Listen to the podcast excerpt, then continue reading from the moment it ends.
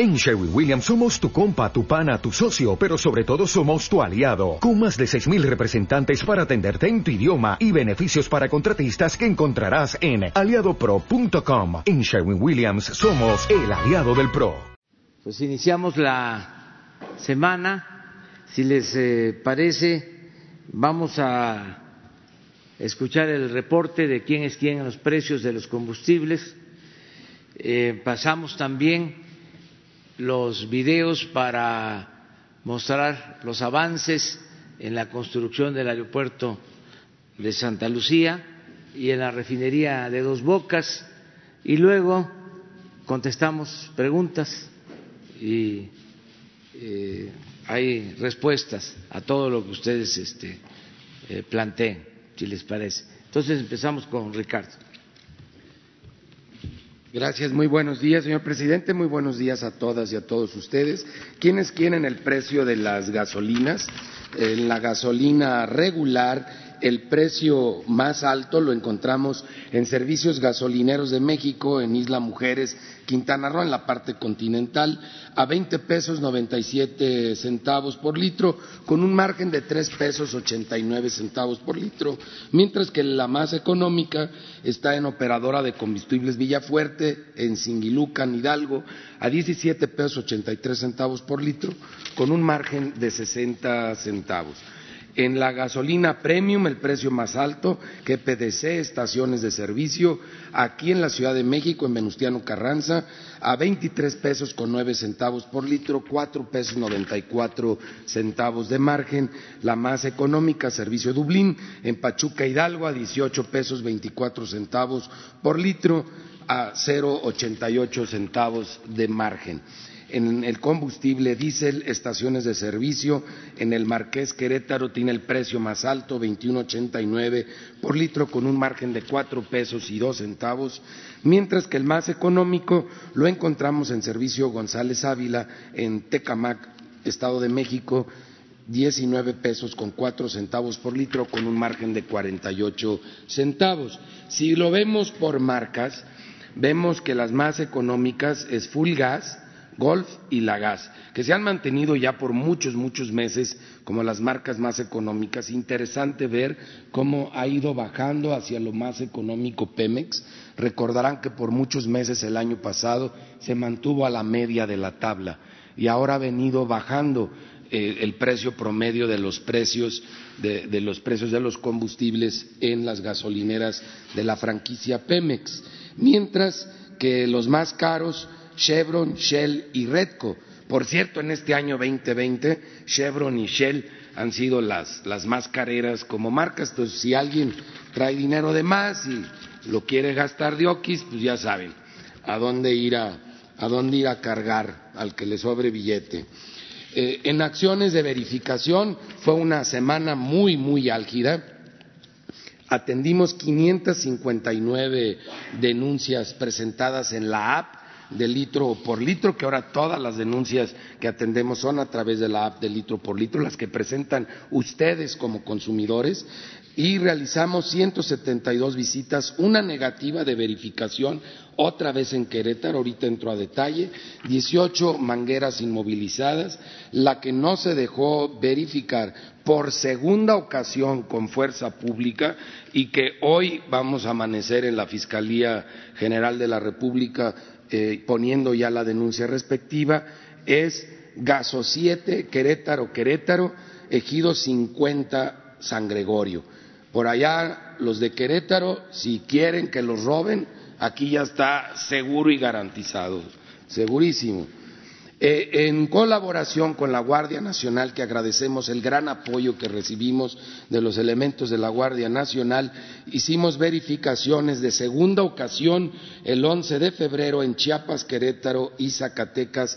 En total, inmovilizamos 16 mangueras, ahí hay algunas fotos de testigo de este proceso, y en Querétaro, esta, esta gasolinera de Gido 50, fuimos por segunda vez, fuimos acompañados, aparte de la Guardia Nacional, por la ASEA, la Agencia de Seguridad, Energía y Ambiente, y a Profeco y a la ASEA nos mandaron destemplados porque no nos dejaron hacer la verificación y esta es la que ya presentaremos en unas cuantas horas más en la Fiscalía General de la República. Y recordarán una en Oaxaca el día que disfrutamos de ese increíble concierto eh, de jóvenes aquí. Eh, hablamos de una eh, gasolinera en Oaxaca que no se dejó verificar, la pudimos verificar, inmovilizamos 28 mangueras en esta, en esta gasolinera, todas salieron, todas salieron que no daban litros de, litro. Y en Hermosillo, Sonora, encontramos otro rastrillo, ya no era aquel cien pies ni, ni, ni nada sofisticado que ocupe estudiar en entomología, este más bien ocupa muy buena visión, porque lo que hacemos es tomar la tarjeta madre modelo del productor de esa bomba, y compararlo visualmente con la que estamos viendo en la bomba que se está verificando y aquí encontramos alteraciones que son precisamente para robar a los consumidores. Esta también se va directo a la Fiscalía General de la, de la República en octubre con la nueva norma. Ya no vamos a necesitar desarmar la tarjeta para verla por el lado eh, reverso, por el reverso de la tarjeta, sino ya lo vamos a poder hacer de manera electrónica y vamos a ser muchísimo más eficientes y rápidos en este proceso. De acuerdo a la app, el precio más barato para la regular en todo México, Veracruz, Veracruz, 17.55 por litro, mientras que la más cara en Isla Mujeres, Quintana Roo, 20.99 por litro. Para la premium, la más barata, 17.56 en Veracruz, Veracruz, la más cara en Guanajuato, Guanajuato, 23.29 por litro de premium. Para diésel, el más barato, 18.99 Veracruz, Veracruz. Veracruz se llevó el precio más barato en todos los combustibles en esta semana, sin tomar en cuenta el margen, o sea, el precio final al público, y la más cara, 22.79 en Zamora, Michoacán. Seguimos monitoreando también otros servicios vinculados a las estaciones donde se expende la gasolina. En gas LP, el precio más caro lo encontramos en gas Menjuc, en Colima, Colima, 11 pesos 16 centavos por litro, con un margen de 5 pesos 14 centavos por litro. Mientras que la más económica en gas del lago Cuitzeo, en Acámbaro, Guanajuato, 7 pesos con 41 centavos por litro, un margen de un peso 92 centavos. La más cara en cilindros, otra vez gas Menjuc, fue el carero del gas LP en esta semana, en Tecomán, Colima, a 20.56 por kilo, con un margen de 8 pesos 78 centavos. Gas ya bájenle, no le carguen la mano al consumidor. Y el más económico, Coragas, en Tomatlán, Jalisco, con un precio de 13 pesos 73 centavos por kilo y un margen de 2 pesos 95 centavos por kilo. En gas LP en esta semana hicimos bastantes verificaciones, 64 a lo largo de la semana, con 10 infracciones, 5 negativas, también muy alto el número de negativas, 294 básculas verificadas, 3 fueron inmovilizadas por estar descalibrado bajo el número, 47 vehículos verificados, 10 inmovilizados, 21% alto el número de vehículos inmovilizados, autotanques 66 verificados, 6 inmovilizados. Y encontramos un 1%, 15 cilindros eh, en mal estado que ponen en riesgo al consumidor relativamente bajo. Las gaseras que andan no permitiendo la entrada de Profeco y que están enlistadas para una segunda verificación con la Guardia Nacional, espero que sí lo permitan en esa segunda ocasión, es distribuidora de gas en Huetamo, Michoacán, Veragás del Golfo, pues ojalá también sean verdaderos en permitir la transparencia con las visitas en Veracruz, Veracruz, Vendogás, Coatzacoalcos, Veracruz, Veragás otra vez, pero ya en una estación de carburación en Veracruz, Veracruz, y Guillermo Belderrain Llanes en Navojoa, Sonora. Muchas gracias. Vamos con los videos.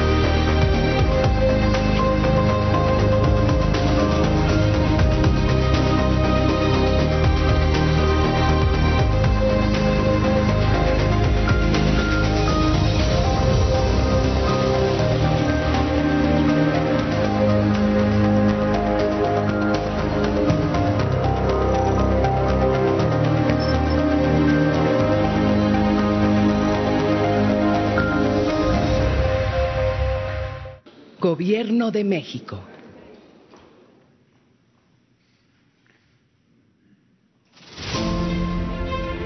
Estamos en el predio donde van a estar más de 50 tanques de almacenamiento de gasolina y de otros productos.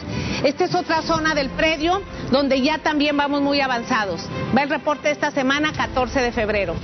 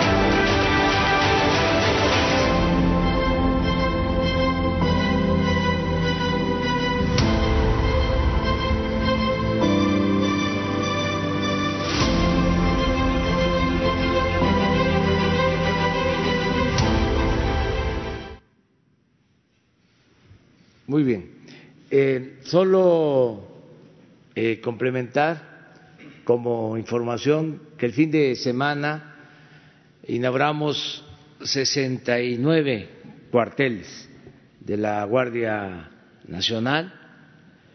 Eh, hay 12 que están en proceso, de modo que van a ser 81 y se inicia la construcción de 80 más.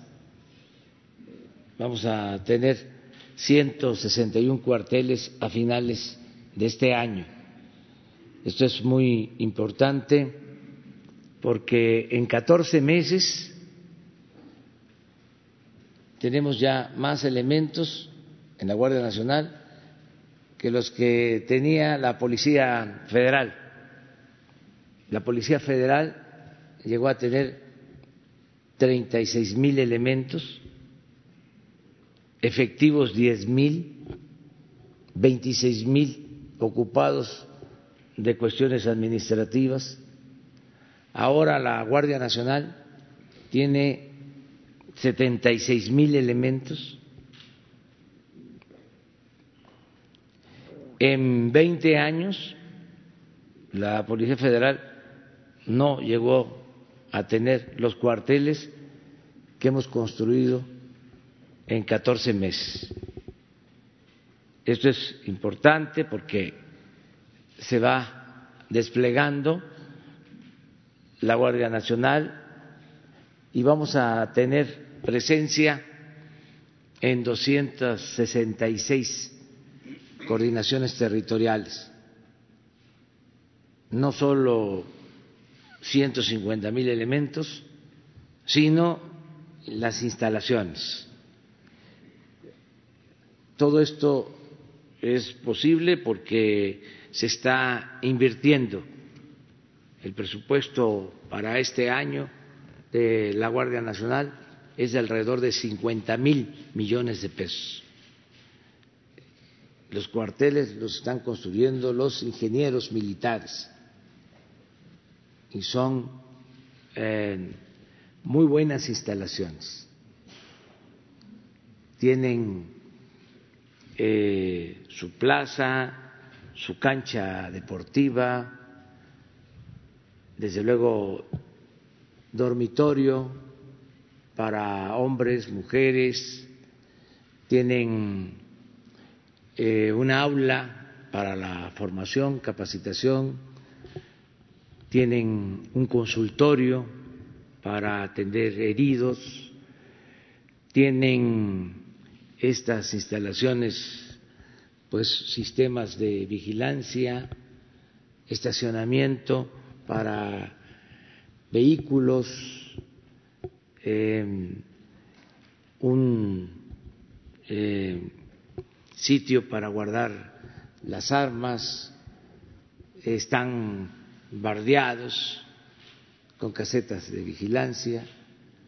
Entonces estuvimos en Michoacán, en Jalisco y en Guanajuato, porque se les eh, dio prioridad a estos tres estados.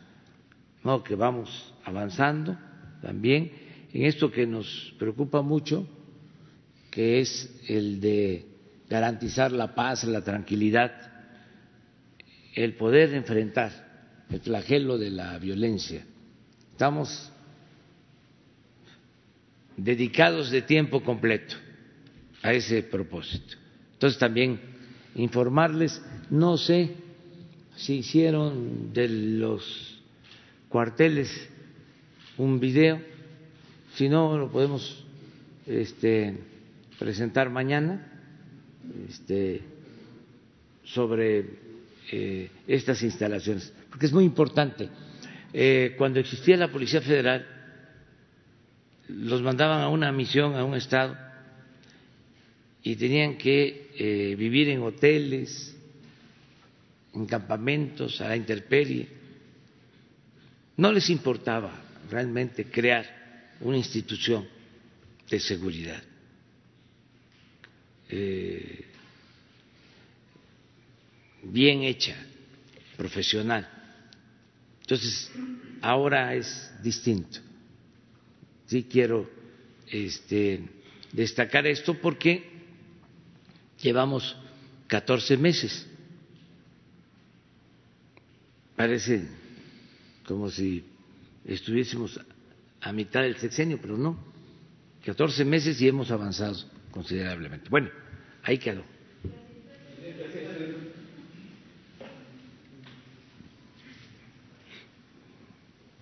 Buenos días, presidente.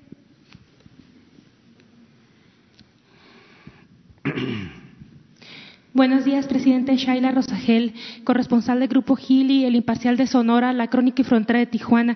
Presidente, los manifestantes regresaron a tomar hace semana y media más o menos las casetas de cobro en la carretera internacional número 15 en Sonora. No piden cooperación en dinero y permiten el paso libre.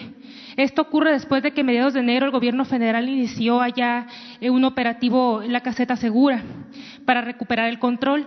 ¿Cuál es su postura sobre estos movimientos? ¿Cuál ha sido la afectación para Capufe, si usted tiene el dato, eh, por el pago de, del no pago de las cuotas de, peaje de que están dejando pasar sin cobrar? Bueno, eh, va a informar el Gabinete de Seguridad en unos días más y les voy a pedir que incluyan todo el plan que se tiene sobre las casetas, de cómo se está actuando, cuánto eh, nos hemos ahorrado, cuánto ha ingresado a la hacienda pública, que es dinero de todo el pueblo. Los servidores públicos, somos simplemente administradores de los dineros del pueblo. Entonces, eh, cuando se llevan a cabo estas acciones, es para que eh, se protejan los bienes de todos. Puede ser que alguien diga de manera eh, indiferente que no es su dinero. Está equivocado. Si es su dinero, es el dinero de todos. Hay quienes nada más se encogen de hombros y a mí qué me importa, ¿no? Pero con ese ingreso, pues es que se puede garantizar el derecho a la educación, a la salud, del desarrollo la seguridad pública, si eh, hay robadera, si lo que impera es la corrupción, pues el presupuesto eh, se disminuye y entonces es cuando vienen los gasolinazos o los aumentos de impuestos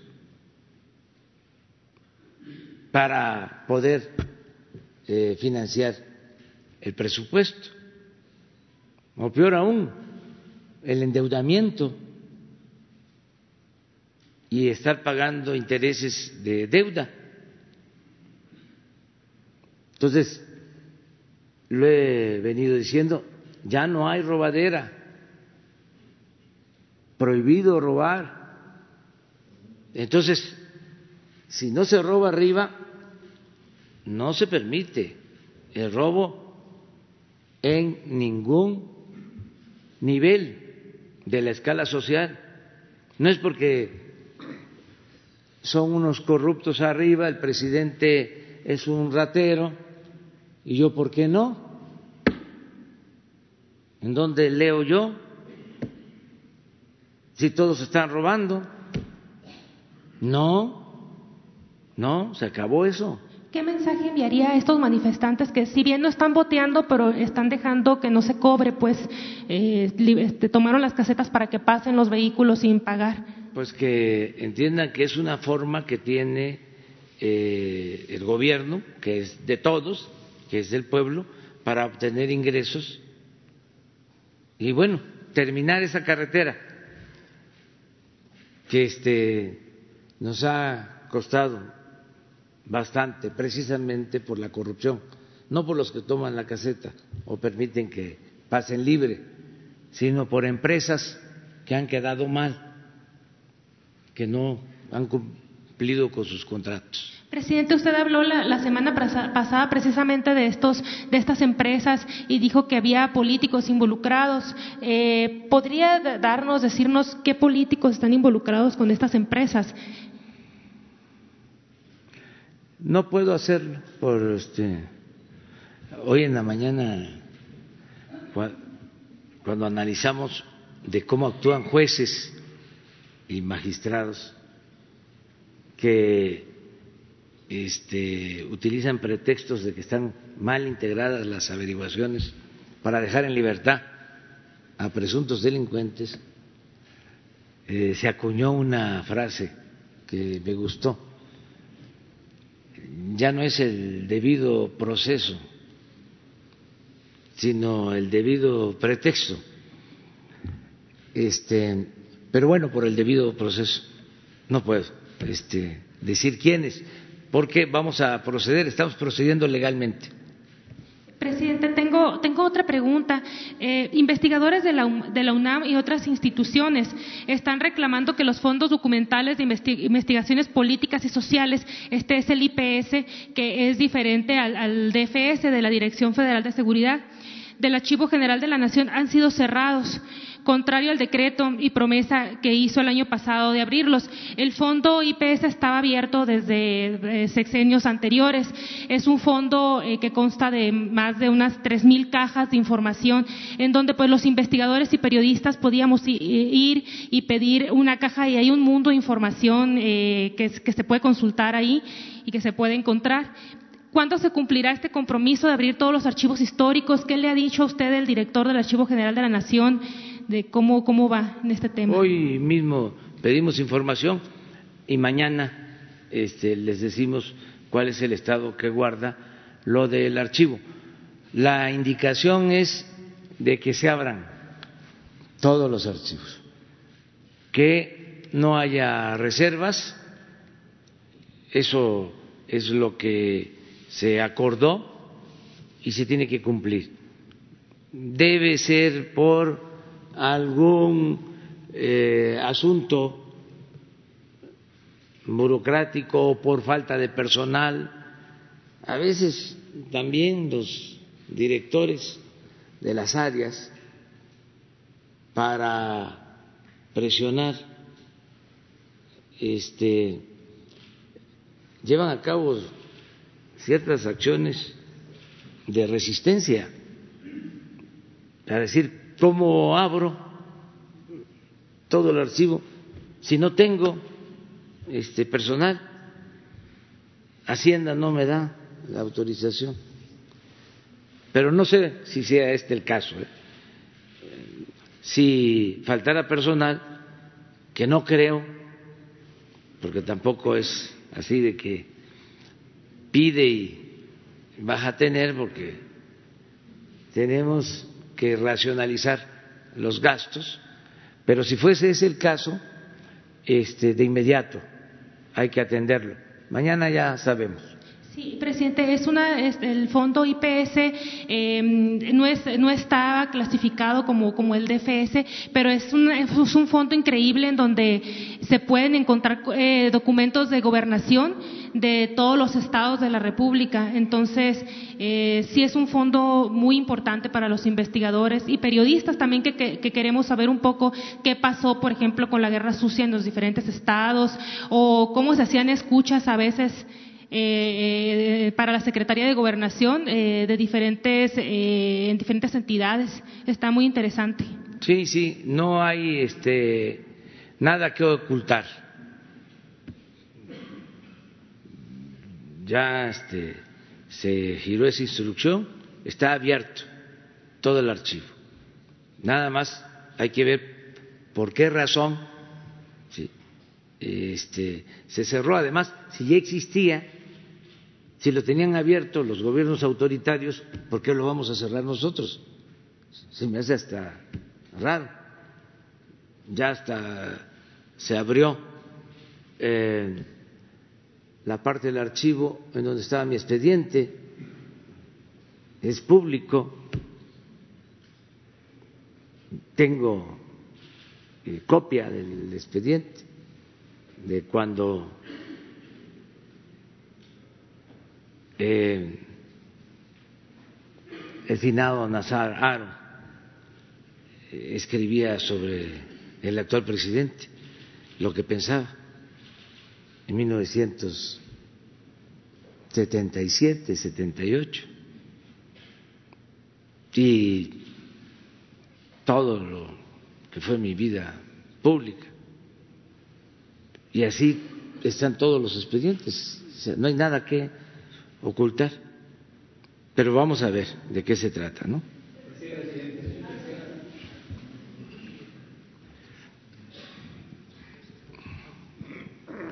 Buenos días, presidente. Paul Velázquez, desde Los Mochis, ni uno más. Eh, presidente, dos temas. El primero, existiera la, usted ha repetido que el dinero puede desvirtuar los valores en las personas. 20 millones de pesos en un premio de la rifa del avión pudiera desvirtuar a las personas, pero aparte pudiera ponerlos en el ojo del huracán de la delincuencia organizada. Existiera la posibilidad que reanalizaran, que en lugar de ser 100 ganadores de 20 millones, se fuera a 2.000 ganadores de un millón. El dinero no se puede, dicen que el dinero como el amor no se pueden ocultar. Un millón es suficiente para pagar la hipoteca, comprar una casa o poner un pequeño negocio y pudiera no ser tan visto como 20 millones. Primer pregunta. Es muy buena tu observación. Mira, se analizó esa eh, posibilidad en una reunión de empresarios cuando yo expresé de que la preocupación era el manejo de dos mil millones, porque eso es lo que van a recibir en premio. Y si se pensaba en lo que cuesta el avión, pues son dos millones, digo, dos mil cuatrocientos millones de pesos para una persona. Por eso hablábamos de un fideicomiso y que este, el dinero eh, se administrara en ese fideicomiso y en 20 años se entregara eh, y que el que ganaba la rifa recibiera una parte de los intereses, que era también bastante, pero luego eh, en una reunión con empresarios eh, propusieron, uno de ellos, que por qué no mejor mil este, premios de a dos millones. Eh, muy interesante el, planteamiento.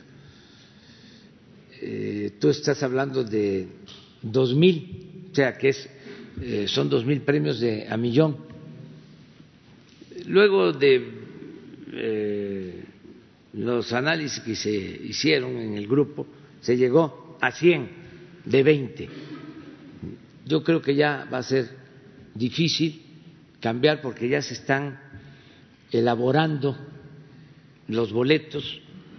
Ya aprovecho para informar que están por salir eh, ya a fin de mes, están ya los boletos para la rifa del avión. En el caso de el empresario que compró una cantidad considerable y que quiere que el gobierno entregue esos boletos a comunidades pobres, ahí estamos pensando que vaya eh, el dinero, o mejor dicho, que los boletos vayan a las escuelas. Hay eh, 26 mil escuelas que atienden a, los niños más pobres de México. Entonces, podrían repartirse en esas 26 mil escuelas a las sociedades de padres de familia un número determinado de boletos. De estos que quieren que nosotros eh, entreguemos. Entonces, en vez de entregar casa por casa un boleto, entregar a las sociedades de padres de familia, para que si se saca el premio, sea para la escuela.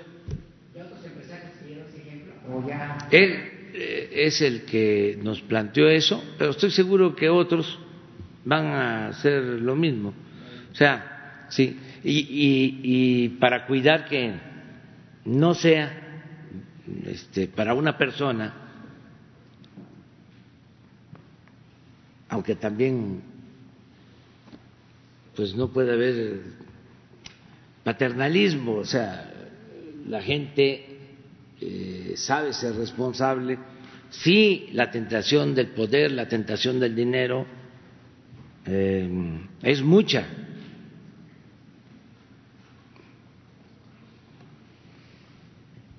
El que tiene de repente mucho dinero eh, se puede obnubilar, es como el que tiene poder, a veces ni tanto se suben a un ladrillo y se marean. Porque siempre el dinero y el poder atontan a los inteligentes y a los tontos los vuelven locos cuando no hay principios, cuando no hay ideales. Entonces, sí estamos eh, considerando eso, pero es muy bueno tu planteamiento. Segundo tema, le quiero hablar de la posibilidad de que México viole un tratado internacional, el convenio de Ramsar, que protege los humedales. Eh, y, la promoción que está haciendo el actual gobierno buscando la independencia de los fertilizantes, la posible instalación de la planta de amoníaco en la bahía de Topolobampo, una de las más grandes del país, donde se encuentra la segunda roca saliente más grande del mundo, conocida como el Farallón, la isla de los patos, que, permite que la migración de aves cada año se logre la reproducción, y donde se llevó a cabo el primer combate aeronaval en la historia del mundo durante la Primera Guerra Mundial en 1914. El colectivo Aquino pide de nuevo, así como se lo hicimos llegar el pasado martes 4 de junio aquí en la mañanera, una reunión con el secretario del Medio Ambiente, usted tiró una instrucción, pero no ha llegado, yo creo, porque no se ha concretado la cita.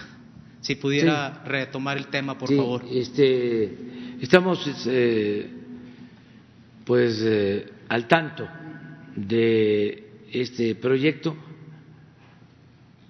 pero debo decir que no está autorizado, no eh, está aprobado por la Secretaría de Medio Ambiente. ¿Podría de todas maneras tomar la reunión con el De colectivo? todas maneras, eh, le voy a pedir al secretario que informe Por favor. sobre este asunto. Y en ese sentido, estamos eh, iniciando la producción de fertilizantes en las plantas de eh, de pajaritos, estas plantas famosas porque dieron lugar a las denuncias de corrupción del señor Ansira y del el señor director de Pemex, Lozoya.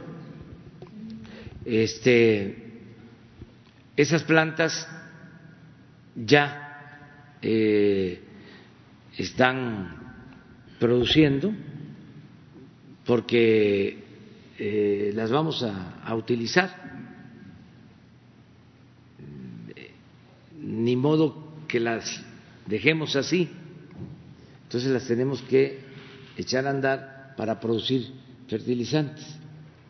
Entonces vamos a tener fertilizantes eh, que se va a entregar a los campesinos.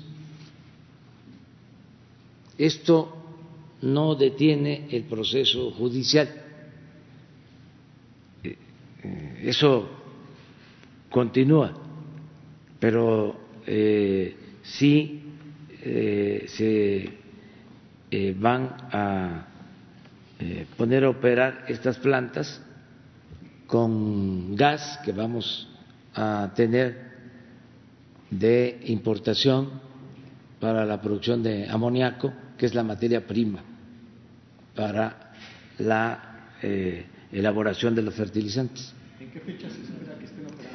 estamos eh, empezando ya a hacerlo este año, van a ir poco a poco eh, produciendo más. Eh, tenemos el compromiso de entregar los fertilizantes a los eh, productores de Guerrero, de Tlaxcala, de Puebla y a productores indígenas de la zona Mazagua y Otomí del Estado de México. Estamos también buscando que el fertilizante que se produzca no degrade el suelo, que sea lo más orgánico posible en el consumo que tiene el gobierno de fertilizante es suficiente como para eh, adquirir todo el fertilizante que produzcan estas plantas. Sin embargo, en el programa Sembrando Vida decidieron los agrónomos, biólogos, técnicos no usar fertilizantes químicos. En este caso sí, es una empresa ya del Estado que nace con una deuda de cerca de mil millones de dólares, por lo que implicó la compra a precios elevados de estas plantas, que es el motivo de la denuncia que está en puerta. Presidente, presidente.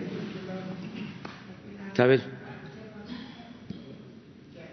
Gracias, buenos días.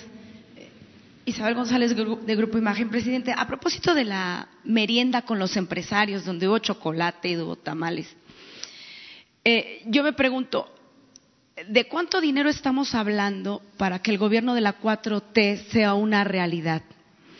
¿Cuántas colectas ha pensado usted eh, semejantes para equipar escuelas, para terminar de equipar a los hospitales, patrullas, sostener las becas de los estudiantes, de, las personas de la tercera edad? Y si solamente la cooperacha de los empresarios machuchones, así como usted lo dice en sus términos, eh, va a ser en efectivo o puede ser en especie, ¿Ha pensado usted en teletones, por ejemplo? Eh, se hablaba el líder de la CONCAMIN eh, deslizando muy sutilmente la posibilidad de que eso sea una donación y a partir de ahí que haya una deducción de impuestos. Eso sería importante. ¿De cuánto estamos hablando? Y si es la única colecta que está pensando la 4T para que la 4T sea una realidad. Hace falta dinero en el país. Hace falta la inversión en el país, presidente. Pues yo tengo resuelto ya de dónde obtener los recursos. Está funcionando la fórmula que se aplica de no permitir la corrupción y de que haya austeridad. Eso nos está liberando muchos fondos ya tenemos garantizados para este año 340 mil millones de pesos que eh, se están destinando a programas de bienestar. 340 mil millones de pesos. les comparto. El programa de la pensión a adultos mayores son 130 mil millones.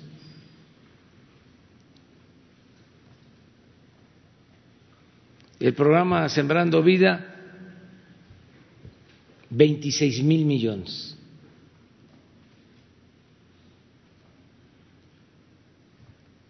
En becas, son como 80 mil millones, porque están recibiendo becas 11 millones de estudiantes.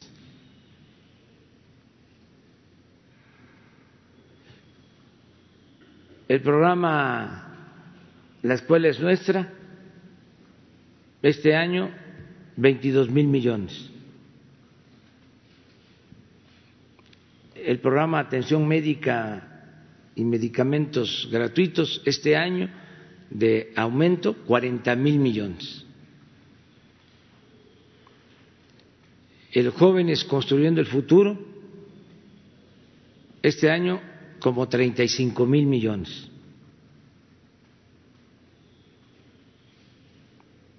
Y ya tenemos resuelto de dónde obtener.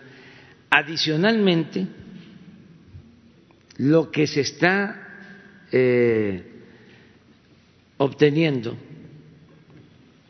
por subastas, ventas de bienes de procedencia ilícita, la llamada eh, extensión de dominio,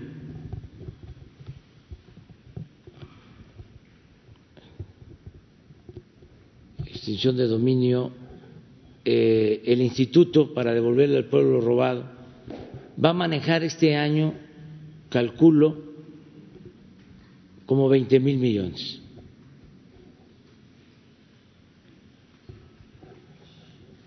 O sea, sí tenemos, en el caso del avión, eh, vamos a obtener los 2.500 millones aproximadamente y al momento de venderlo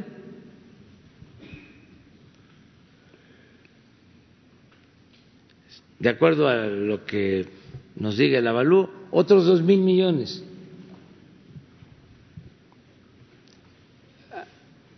recogimos por este acto ilegal.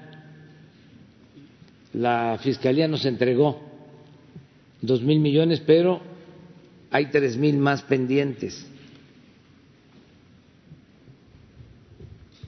Ya no nos va a faltar. Eh, están en venta,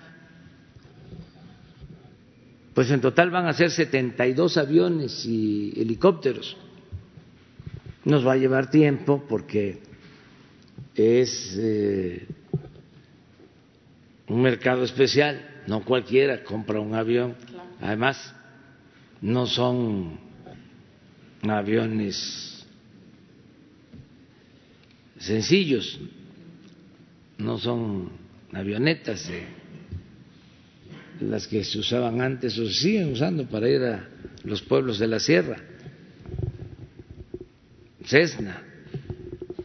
Estamos hablando de aviones que cuestan mil millones de pesos,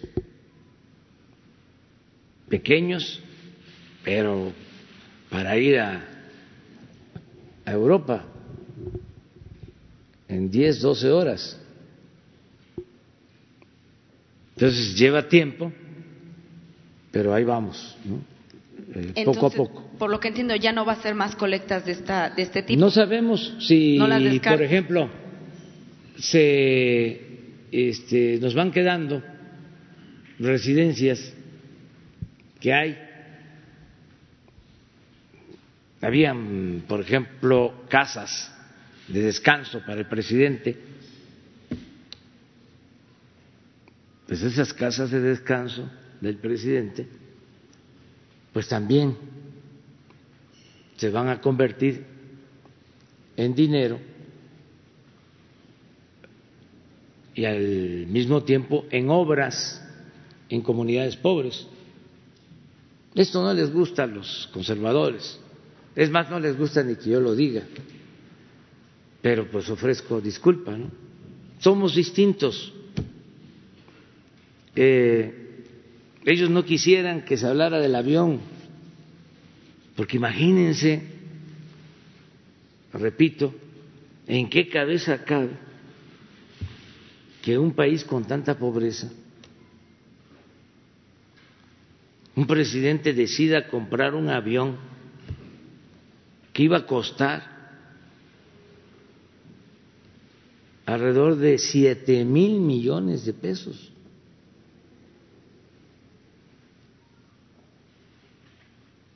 que no lo tienen en ninguna parte del mundo. Al otro día nos decían que este les llamaba la atención, me preguntaban en otras partes del mundo de cómo una rifa de un avión, pues sí, porque en países europeos no tienen los servidores públicos un avión así. Hay países en donde los ministros llegan a sus oficinas en bicicleta. Les comentaba de que se averió el, avión de Trudeau. El primer ministro de Canadá. Y se le mandó ofrecer el avión presidencial de México. Y dijeron no, porque el avión de Trudeau no tiene el lujo ni es de las dimensiones del avión presidencial. Entonces los conservadores empiezan a decir, este, qué barbaridad, es un ridículo, ¿cómo vamos a rifar un avión? Hasta una banda de rock este, progresista, ¿no? De repente se pusieron formales y dice, no estoy de acuerdo con esa política. Oye, lo de la deducibilidad de los impuestos. no se puede no se puede. ¿Cuándo no, es por donación? Porque pues eso es presumir con sombrero ajeno. O sea, a ver, yo te doy, pero me quita los impuestos. En otro tema, presidente, eh, ayer aquí al ladito en la Catedral Metropolitana, el obispo auxiliar eh, de México, Salvador González Morales, eh, habló de su homilía de, la violencia que se está viviendo en México, de la violencia contra las mujeres, los niños, las niñas, eh, los migrantes, y consideró, comentó, que pareciera que el Estado mexicano no está haciendo mucho o no está haciendo prácticamente nada para combatir estas agresiones hacia estos grupos eh, vulnerables, que pareciera que en lugar de estar en primer lugar el tema de las agresiones a estos grupos vulnerables se relativiza. Me gustaría saber eh, cuál es su opinión, cuál es su consideración. Usted ha pedido la ayuda de los religiosos, no solamente los católicos, de todos los credos. Incluso cuando usted estuvo en Estados Unidos, este, muchísimas religiones lo siguieron a usted. Nosotros lo vimos, Grupo Imagen lo siguió, fuimos testigos de eso. ¿Qué le dice usted al, al obispo a esta consideración de la creencia religiosa más importante en México? Eh, la Iglesia está haciendo su trabajo, no está haciendo su trabajo. ¿Qué le responde? El Estado no, solamente es el gobierno de la República. Este, a polemizar. No. ¿Es bueno que la Iglesia diga esto? Claro que sí. Y es bueno que todos se expresen con libertad. Yo tengo mi conciencia tranquila, porque trabajo todos los días para garantizar la paz y la tranquilidad en el país no está en segundo término las agresiones hacia las mujeres pues que me digan cuándo se había visto que el presidente de México llevara a cabo de lunes a viernes, de seis a siete de la mañana, una reunión del Gabinete de Seguridad para atender el problema de la violencia. Nada más que me digan cuándo había sucedido esto. Estoy pues entregado. Tengo reunión del gabinete económico o del gabinete para el crecimiento económico cada mes eh, tengo reunión del gabinete de bienestar cada 15 días, pero el gabinete de seguridad es diario. todos los días estamos atendiendo esto. Yo entiendo de que eh, hay pues eh, una oposición a nuestro gobierno, de quienes tienen una manera distinta de pensar,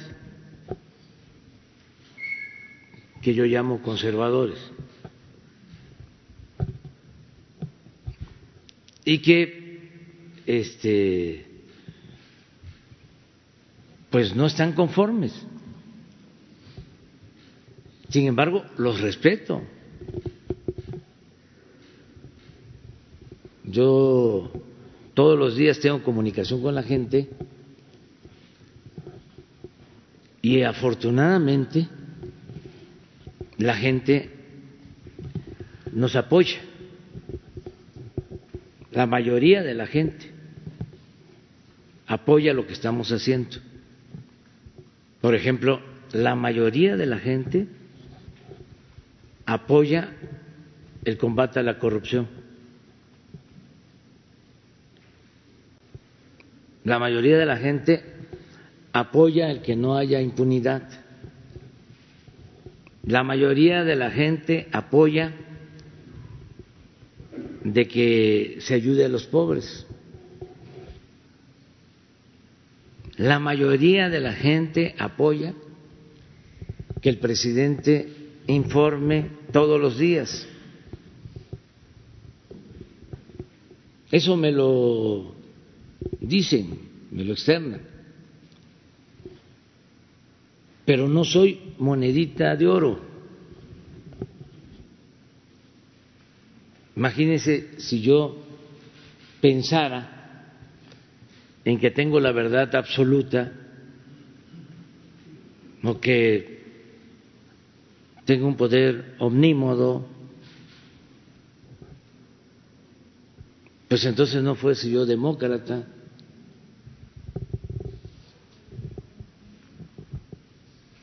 La canción de José Alfredo creo que es y cuando el pueblo no no me quiera ese día voy a llorar no cuando el pueblo no me quiera voy a llorar y me voy a ir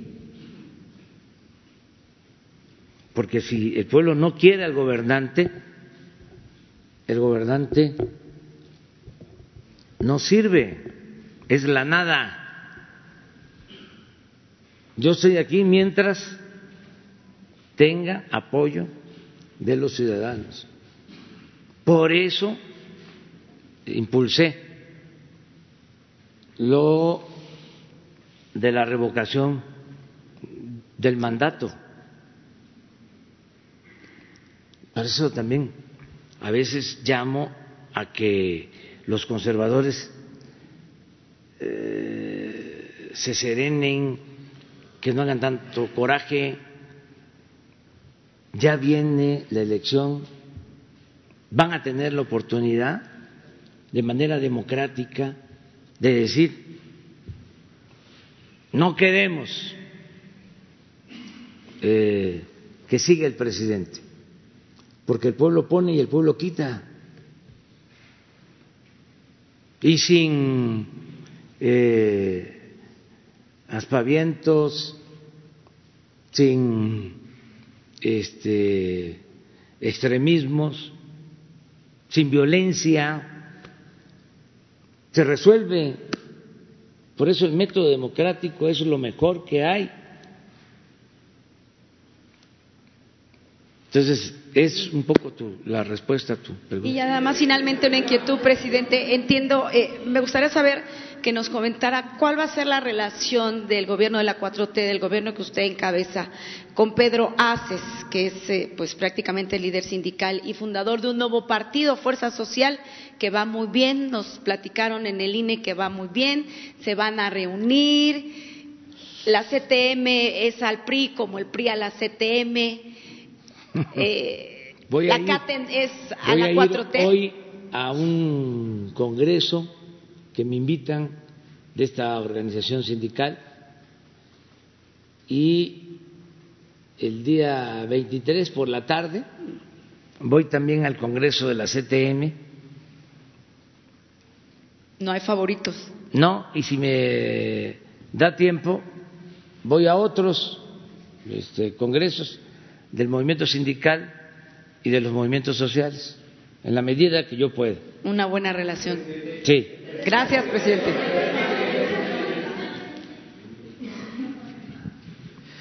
Buenos días, presidente. Hans Salazar, de ZMG Noticias, Grupo Político y Zócalo Virtual. Eh, a propósito del tema que se ha estado mencionando este fin de semana, el viernes, el día de hoy que incluso una compañera que me antecede ha mencionado, yo quisiera eh, comentarle el tema de ahorita en la ciudad eh, hay mucha indignación al sur por el asesinato de una menor de siete años. Eh, seguramente usted ya lo ha visto en la mesa de seguridad. Ve asuntos de todo tipo y particularmente pues los que empiezan a ser, ser álgidos en la sociedad. La menor se llamaba Fátima Cecilia Aldriguetti, Antón. Es una menor que, eh, al parecer, eh, de acuerdo a todo lo que se ha narrado, fue eh, vista por última vez saliendo de su escuela de mano de un, de un hombre. y fue encontrada en la zona entre Tullehualco y Tláhuac. ha habido mucho, mucho revuelo, obviamente, el tema es muy particular, muy, si de por sí el homicidio, el asesinato es todo condenable, más contra una menor, contra una niña de siete años. Y bueno, eh, incluso ya hay voces de, la Iglesia Católica que, eh, por ejemplo, por poner un ejemplo, que piden eh, que pudiera haber ya dentro de las reformas que se pudieran impulsar y que aquí se han mencionado de, los, temas penales, cadena perpetua, bueno, hasta pena capital. Pero bueno, son temas que obviamente se tienen que discutir, se tienen que llevar a un foro. Pero pues yo le quisiera pedir si tuviera algún mensaje concretamente de este tema, eh, ya que ahorita es eh, en las redes, en los medios, está circulando de manera muy fuerte. Quisiera yo, eh, particularmente en este sentido, preguntarle.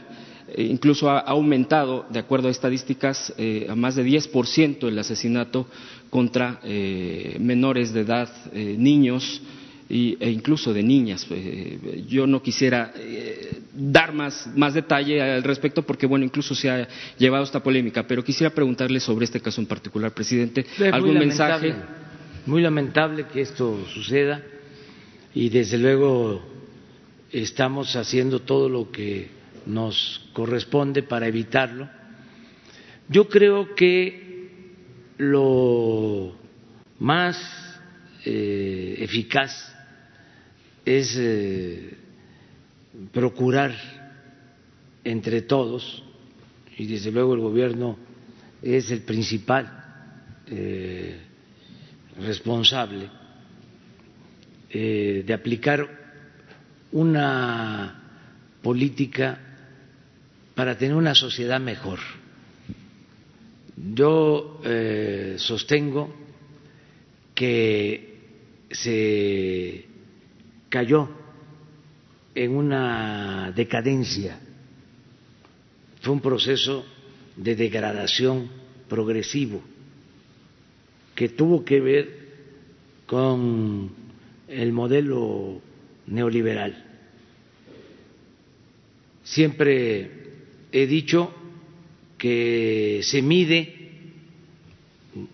eh, el desempleo, el crecimiento económico, se mide incluso el número de homicidios, pero no se mide el grado de descomposición social que produjo la política neoliberal. Hay una crisis profunda de pérdida de valores eh, en el país no han pasado a más las cosas, aunque están eh, de por sí muy graves, porque México eh, es un país con una gran reserva de valores culturales, morales, espirituales. Pero fue mucha la descomposición que produjo el individualismo, el egoísmo, eh, el predominio de lo material. Entonces, eh, son crímenes eh, que tienen que ver con odio, mm, crímenes que tienen que ver con problemas sociales, problemas familiares. Eh, es una enfermedad eh, social. Entonces,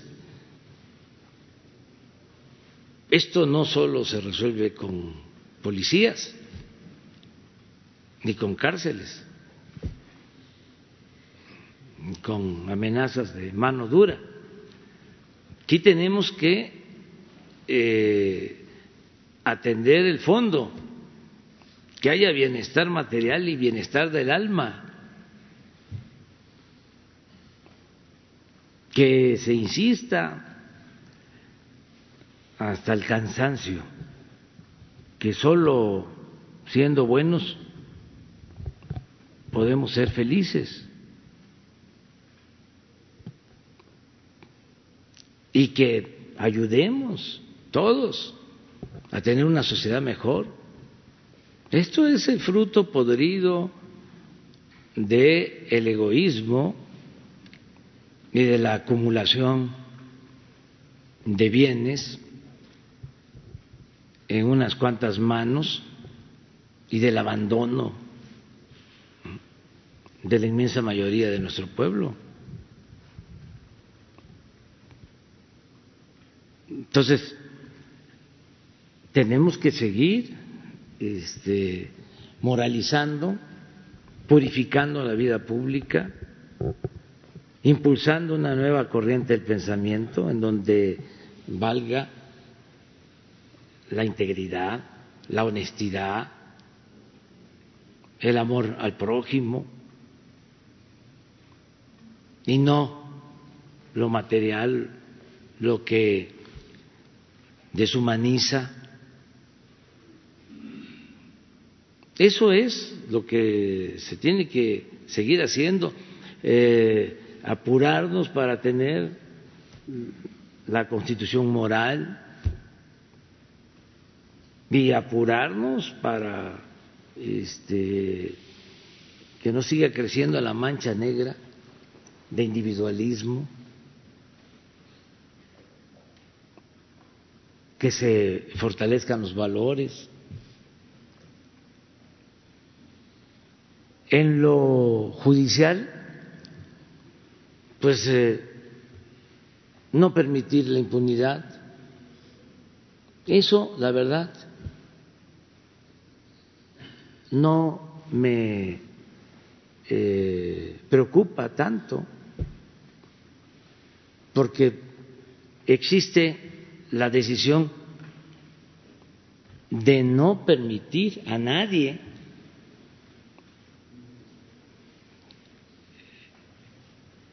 el que actúen mm, de manera ilegal, no proteger a delincuentes. Eso está muy claro. Y incluso en este caso, el gobierno de la ciudad, Claudia Sheinbaum, pues no es como los gobernantes de hace algún tiempo, que eran capaces de todo. Claudia Sheinbaum es una mujer con principios, honesta, íntegra, humana.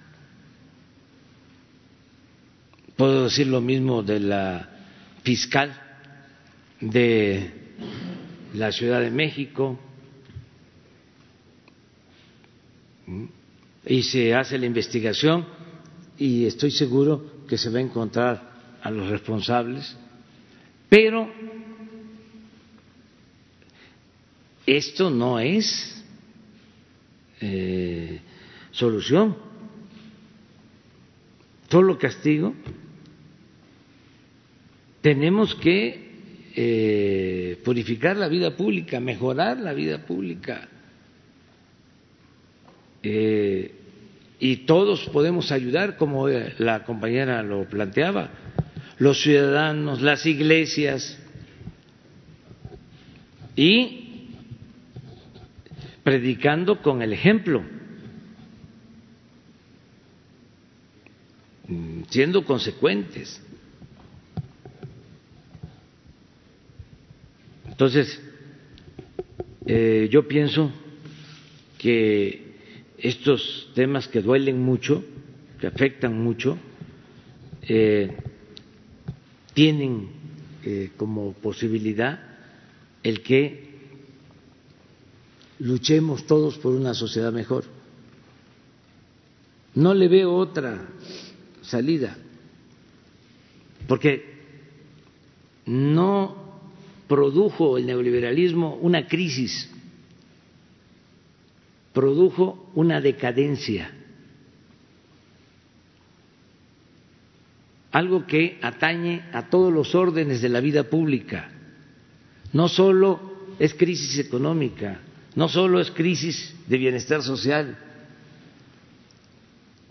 es crisis de pérdida de valores.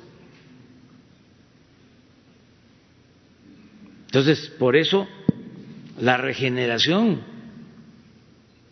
no hay más que regenerar. Eh, y no andar con medias tintas. En este mismo sentido, presidente, preguntarle eh, sobre el sistema carcelario del país. Eh, debe de haber, y usted lo ha dicho aquí, un cambio de paradigma al respecto de toda la política. Y bueno, ahorita usted acaba de delinear nuevamente algunos aspectos que tienen que ver con un tema más profundo de prevenir de las familias. Eh, ¿Y qué pasa también con los presos de las cárceles de este país? Y no hablo solamente de toda la corrupción que, todavía hay dentro de, las cárceles mismas para ahora vemos que bueno no ahora siempre ha pasado de la fuga, fuga de presos y todo esto. Eh, hay algún eh, eh, proyecto particular eh, para los presos que se encuentran en estas cárceles. Digo, ya se ha planteado el tema de la ley de amnistía, porque hay de presos a presos, eh, hay incluso presos injustamente eh, en, las cárceles por cuestiones políticas, por cuestiones de, de idioma, de mil cosas. ¿Hay alguna, algún planteamiento en particular que se esté llevando a cabo ahorita en el sistema carcelario también para mejorar no solo las condiciones, sino también la, si se le pudiera decir que, de eso se tendría que tratar también la cárcel, la reinserción a la sociedad de, eh, los presos. Ya también había comentado yo aquí de, los programas, particularmente de la Autónoma de la Ciudad de México, eh, de eh, la educación que se está llevando a cabo, por ejemplo, en el reclusorio Oriente, para que los presos estén estudiando una carrera y que ya se han estado concretando, ya, ya hay más de 30 personas presas que han acabado una carrera. Esa sería mi pregunta de respecto al sistema carcelario. Sí, se está este, llevando a cabo eh, una acción en las cárceles. Eh, se evita la sobrepoblación. Se está procurando no mezclarlos a todos los presos, porque no son eh, de lo mismo quienes van a la cárcel por delitos graves y quienes van a la cárcel por delitos considerados no graves. Eh, se está ayudando a las cárceles eh, que están a cargo de eh, los gobiernos estatales saturadas. las cárceles federales tienen espacios, tienen más posibilidad de eh, evitar el hacinamiento en las cárceles. Y hay eh, también eh, programas de educación, no solo por parte del gobierno, también de la sociedad civil, las iglesias, una de las demandas de las iglesias, en especial de las iglesias evangélicas es que se les eh, facilite la entrada a los penales, eso me lo han planteado y se autoriza. Y la Iglesia Católica también, desde hace bastante tiempo, trabaja en eh, las cárceles. Eh, vamos a seguirlo haciendo, vamos a seguir trabajando. Aquí también este apoya la Guardia Nacional, presidente, en el reforzamiento de la en algunos casos. En algunos casos. En algunos casos, este, donde se requiere. Y eh, también eh, se está buscando que el Poder Judicial ayude eh, para que no se otorguen tan eh, fácilmente, aunque es un derecho que tienen los ciudadanos, amparos para no poder eh, mover de penales a delincuentes eh, peligrosos, porque esto también es una constante, el que este, tienen control de las cárceles en algunos casos porque eh, tienen amparos para que no los puedan mover de un penal a otro. Esto tiene que ver con el Poder Judicial. Ya se está avanzando en este sentido. Gracias, presidente. Ah, pero tú no, tú, tú eres el del que... A ver acá las dos compañeras. Yo, yo pensaba que tú eres... Buenos días, presidente. Celsin Juárez, de Ciline MX. En el contexto de la Guardia Nacional y ahora que inauguró nuevas instalaciones, eh, son elementos de la GN quienes continúan siendo agredidos en algunas ocasiones por parte de la población. Eh, en redes han circulado videos hace algunos días en Aguililla, Michoacán, fueron recibidos, eh, bueno, pues les aventaron piedras y huevos. Usted ha reiterado que su gobierno está en contra de la represión y el mal uso de la fuerza, pero ¿qué otra medida, qué otro tipo de estrategia, de método podrían utilizar para controlar este tipo de agresiones? Y por otro lado, este fin de semana también eh, mencionó usted que la Guardia Nacional y tiene la indicación de respetar los derechos humanos también de los criminales. Mm, ¿A qué se refiere con, respetar estos derechos humanos? Hubo muchos comentarios, eh, puesto que decían que los criminales pues no tienen el mayor respeto cuando secuestran, cuando matan. Eh, ¿Podría decirnos a, qué se, a qué se refiere con esto? Muchas gracias. Bueno, este, nosotros estamos eh, buscando atender las causas que originan la inseguridad, la violencia. Eh, si se vive una sociedad mejor, hay eh, menos delincuencia. Una sociedad mejor no solo en lo material, sino también en lo espiritual. Las dos cosas. Este, eh, si pensamos nada más en lo material y no hay valores, puede ser una vida eh, vacía o se obtiene una felicidad efímera, transitoria. Por eso se requieren los valores. Eh, esa es nuestra eh, concepción. Lo que decía Martí, eh, bienestar material y bienestar del alma. Mm, y hay este, mucha filosofía sobre esto, ¿no? Eh, yo soy partidario de las dos cosas al mismo tiempo.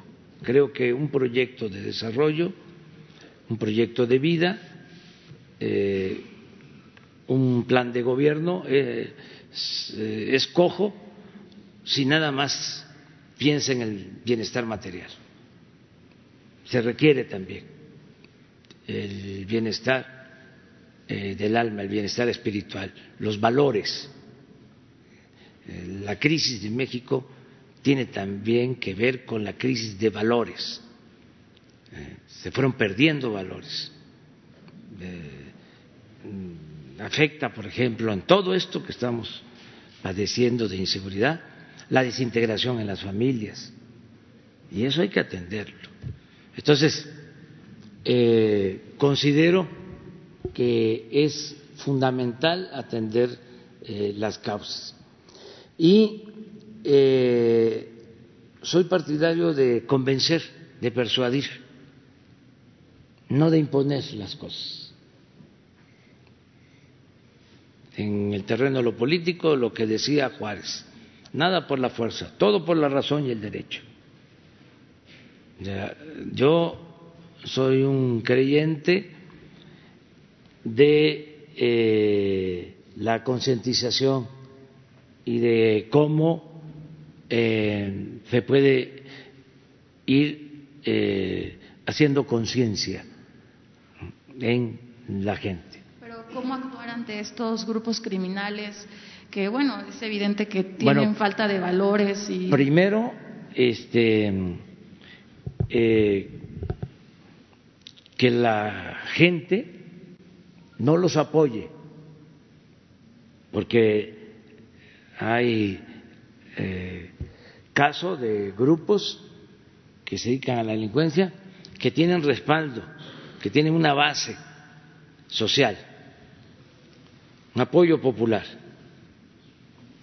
Esto que mencionabas, que se da en el Huachicol, se da en la tala clandestina y desde luego en las actividades delictivas en donde la población protege a delincuentes, porque les entregan dádivas.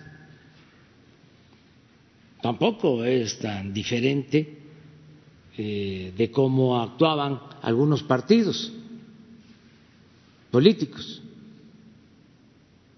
que les compraban la libertad a los ciudadanos por migajas,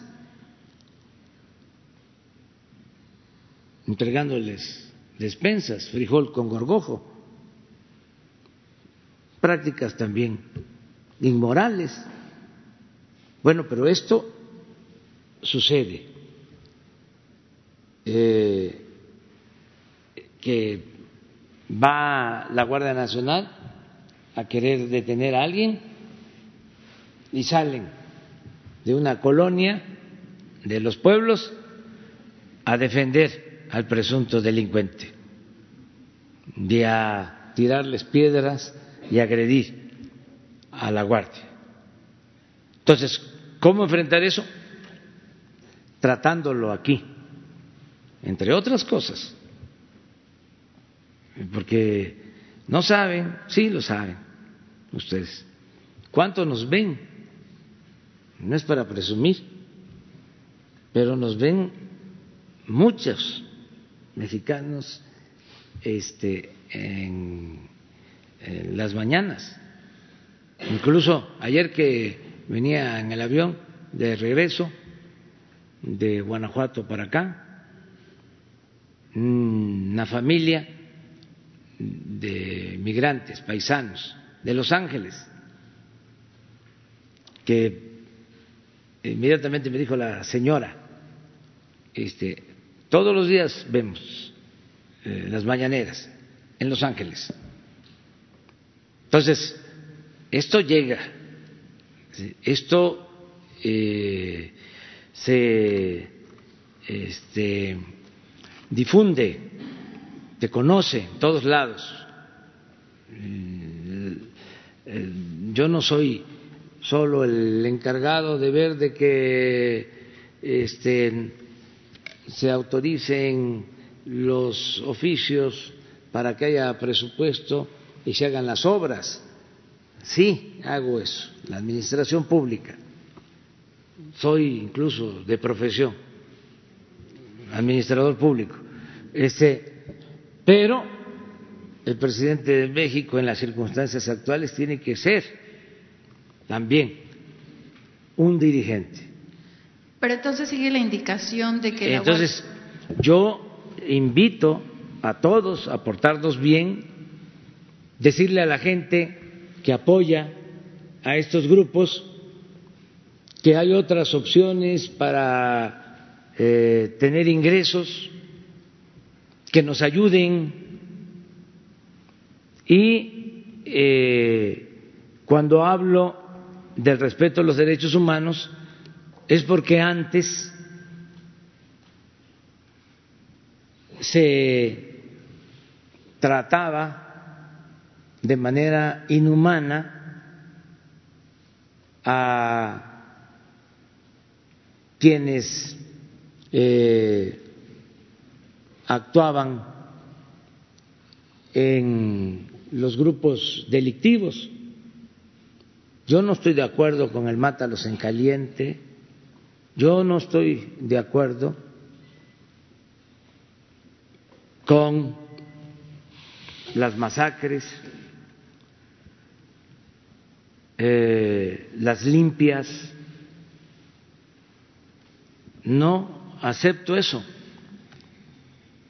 ¿Y cómo voy a estar de acuerdo si eh, en un enfrentamiento hay heridos y se les remata? No, ni en la guerra.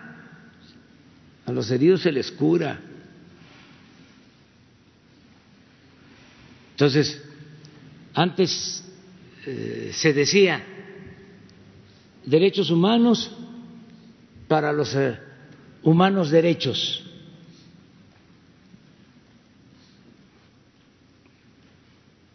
Entonces, ¿cómo vamos así eh, a tener autoridad moral? o lo que sucedía en los pasados gobiernos.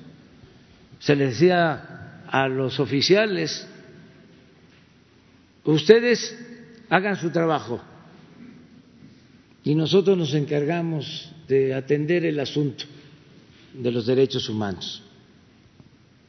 No, no. Me da mucho gusto que el ejército, la marina, eh, estén actuando con profesionalismo, pero defendiendo derechos humanos y con el uso eh, adecuado, regulado de la fuerza.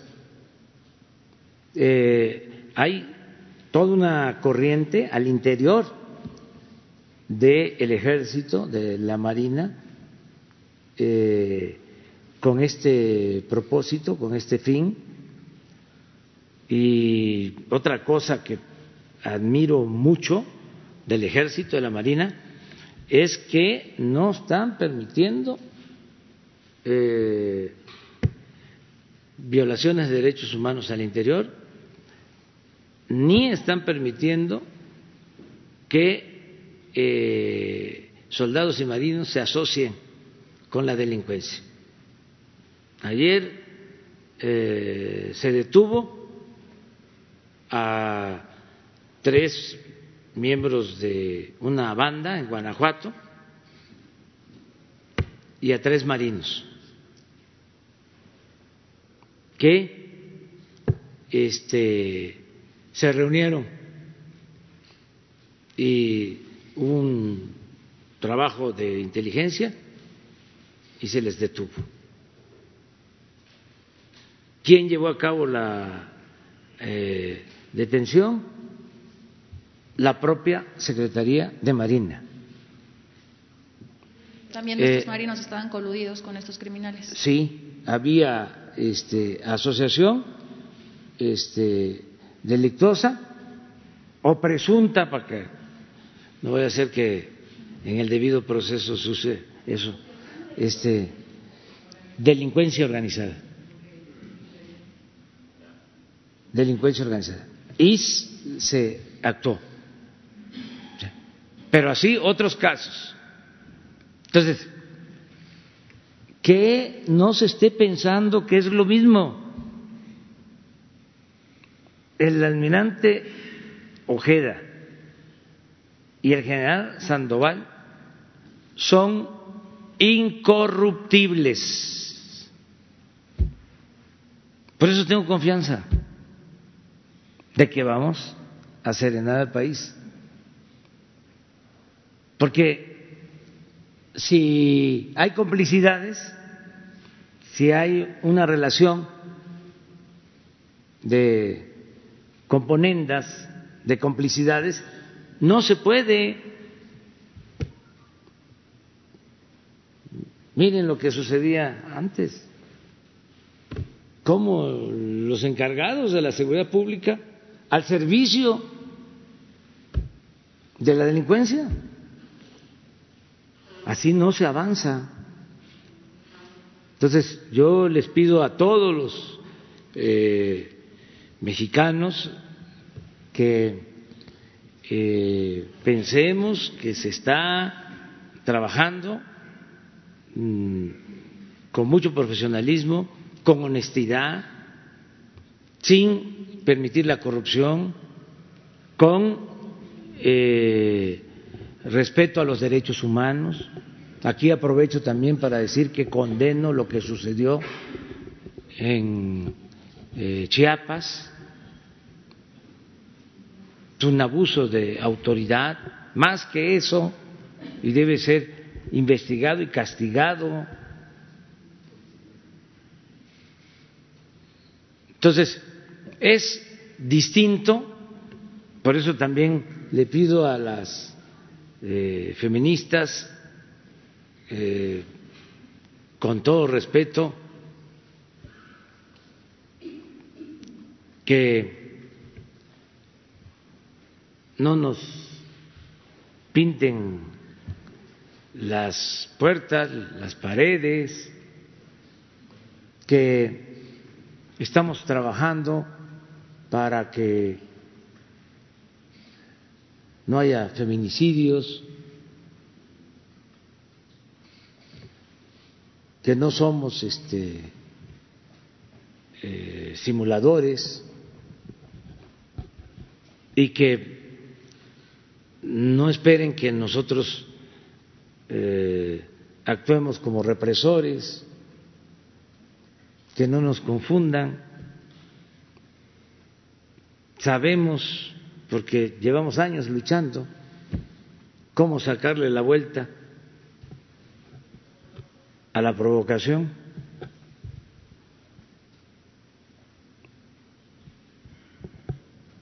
y que respetamos el derecho de todos a la manifestación. Pero ojalá y se ejerce ese derecho de manera pacífica, sin violencia. Gracias.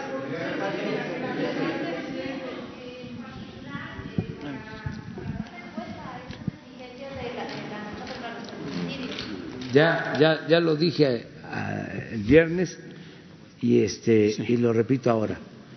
Vamos a estar siempre castigando feminicidios y sobre todo evitando que se den estos crímenes de odio. Sí, estamos trabajando juntos todos los días y esa es nuestra función, es nuestro deber. La propuesta del fiscal es eh, eliminar los obstáculos que él dice que trae la ley con relación a. Yo ya aclaré aquí, este, ya lo dijimos, para que no se vaya a malinterpretar, de que eh, no se puede hacer nada este, que pueda parecer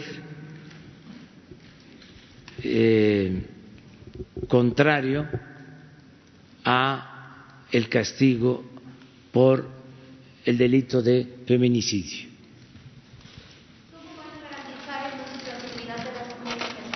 ¿Cómo, cómo? ¿Cómo van a garantizar la seguridad de las mujeres en el país? Estamos trabajando para eso. Este, todos los días eh, estamos eh, buscando que haya más presencia de la Guardia Nacional, que este repito que es la base de todo, que hay una sociedad mejor. Luchamos durante muchos años para cambiar al régimen de corrupción, de injusticias, de privilegios, y en eso estamos. O sea, pensamos que lo más importante de todo es la transformación de México. En eso, por ejemplo, no coincidíamos con algunos grupos de la sociedad civil o de organizaciones no gubernamentales, porque eh, ellos pensaban, y algunos siguen pensando, que lo central es la lucha por una causa, la lucha gremial, ya sea por un medio ambiente limpio, por derechos humanos, por la defensa de las mujeres, por la defensa de campesinos, de obreros, por la defensa de los animales, o sea, toda una serie de luchas eh, sociales importantes.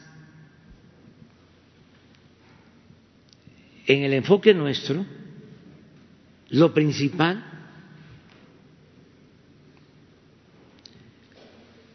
era cambiar al régimen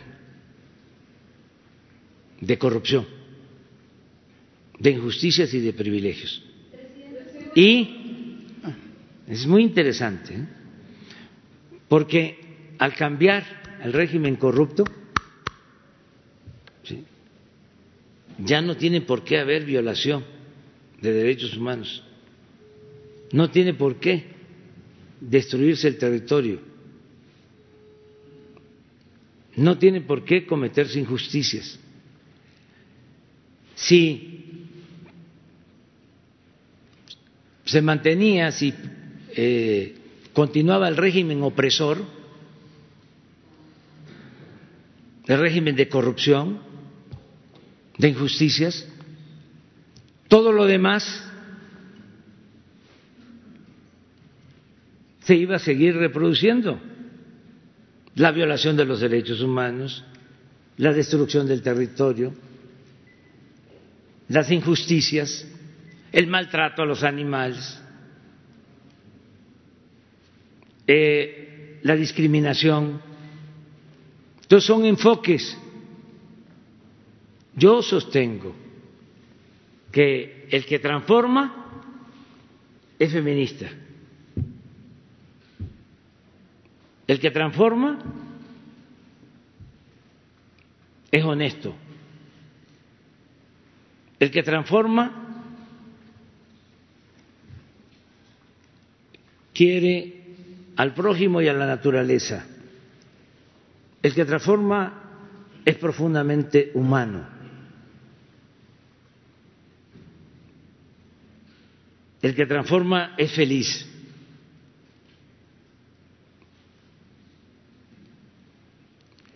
El conservador es otra cosa. No quiero aquí describirlos, pero son clasistas, son racistas, son corruptos y quizá eh, lo que más caracteriza al conservador es la hipocresía.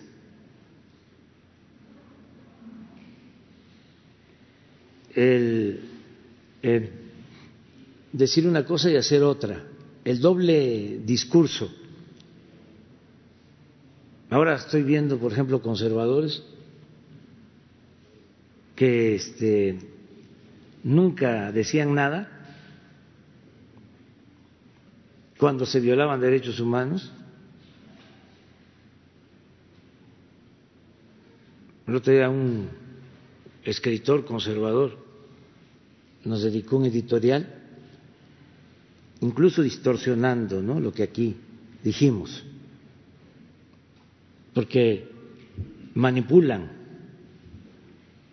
eh, no tienen eh, sentido de la ética, no ven la política como imperativo ético y dijeron de que yo aquí había sostenido que no me importaban los feminicidios, que lo que me importaba era la rifa del avión. Una manipulación así. Y este conservador eh, abre su artículo con esa falsedad. Conservador, conservador. De esos alumnos que si este, viviera Lucas Alamán, este, se sentiría orgulloso Bueno, pero eso es otro asunto. Eh, buenos días.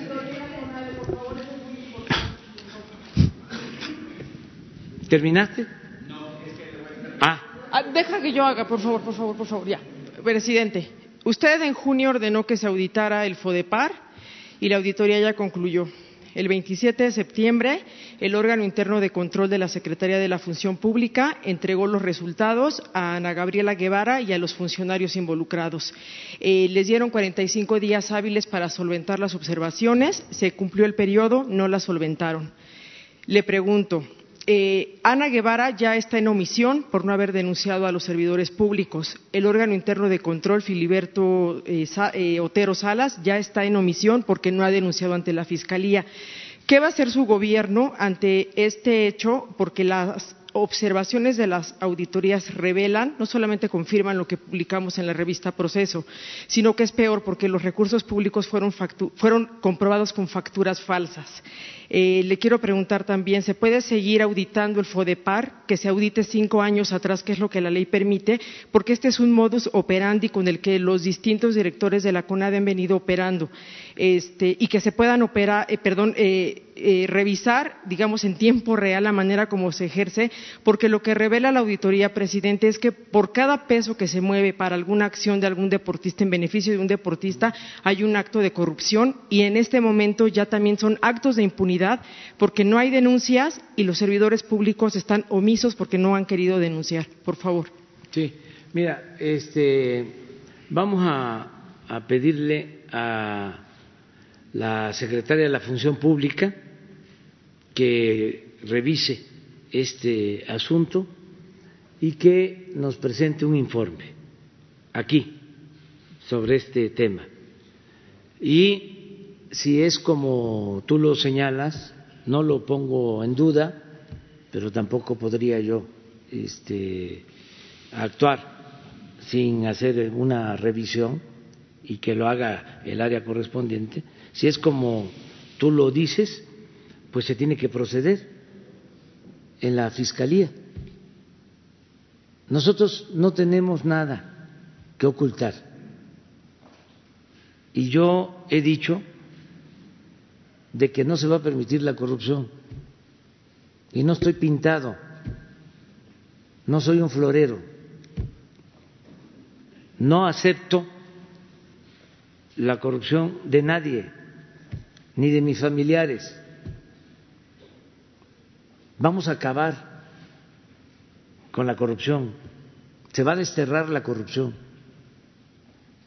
Eso es lo que eh, les vamos a, a enseñar a los conservadores.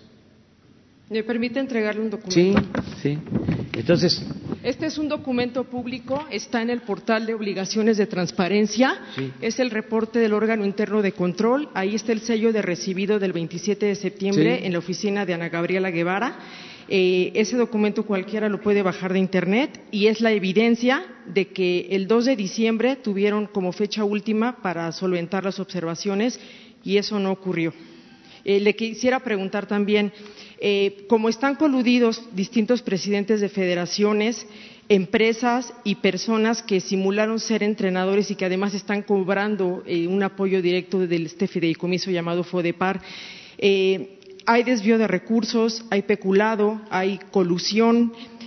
O sea, ¿está su gobierno dispuesto a que la Secretaría de Hacienda investigue a los presidentes de las federaciones como personas físicas? Porque el hecho de que ellos se eternicen 20, 30 años como presidentes de federación, pues es porque se están beneficiando económicamente. Hay un presidente, por ejemplo, de la Federación de Natación que tiene propiedades por más de 22 millones de pesos que su salario no lo sustenta. Hay entrenadores que reciben eh, recursos, por ejemplo, el que usted aquí premió, Alfonso Victoria de Taekwondo, usted le dio el Premio Nacional del Deporte y él eh, recibe dinero, compran petos para los atletas y después ellos los rentan para tener un beneficio económico. Es decir, hay que hacer una investigación completa de todos los que han recibido los recursos públicos y lo que se ha hecho con eso, presidente. O sea, el FODEPAR ha sido saqueado prácticamente desde que nació. sí, se va a hacer la investigación. También no podemos hacer juicios sumarios. ¿Qué es un juicio sumario? Es condenarlos a tabla rasa. Es decir, ya, porque una revista hace una investigación tiene pruebas, ya, es un corrupto. Pero ahorita ya es la auditoría quien lo sustenta. Por eso, vamos a esperar ¿sí? el resultado y hay un procedimiento legal que es el que tenemos que seguir. La única cosa que puedo yo eh, decirles a ustedes es de que nosotros no solapamos la corrupción de nadie. O sea, no habrá impunidad en este caso. Eh, ni en este caso ni en otros. No somos iguales. Nosotros no somos tapadera. Nada más que hay un procedimiento legal, hay un auténtico Estado de Derecho. Es que los, ellos tienen que denunciar y no han denunciado, o sea.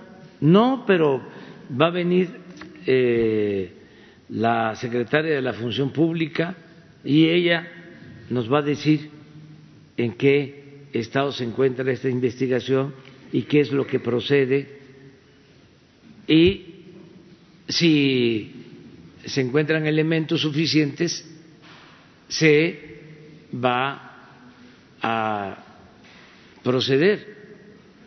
Esto es, se va a presentar la denuncia en la Fiscalía este, General para que les quede claro, más claro todavía, yo no voy a ser rehén de los conservadores. Pero tampoco rehén de sus colaboradores. De nadie. No establezco relaciones de complicidad con nadie. Y no voy a ser rehén de los conservadores. Imagínense todos los que solaparon la corrupción, que hasta la aplaudían o se quedaban callados, que ahora puedan decir, es lo mismo, se frotan las manos. No, no, yo no voy a sudar calenturas ajenas. O sea, y además no le voy a dar el gusto al conservadurismo, que son muy corruptos y quisieran este, eh, poder gritar a los cuatro vientos, todos son iguales, son lo mismo. Pues eso era lo que sostenían antes, ya cuando se estaba cayendo el modelo neoliberal, el régimen de corrupción, en la pasada elección una campaña para decir, todos son lo mismo, todos son iguales, para que este, la gente eh, no optara y no decidiera a favor del cambio. Tuve que decir, no nos metan a todos en el mismo costal no somos iguales. A mí me pueden llamar peje, pero no soy lagarto. Entonces, es lo mismo ahora. Este, quisieran que fuésemos represores,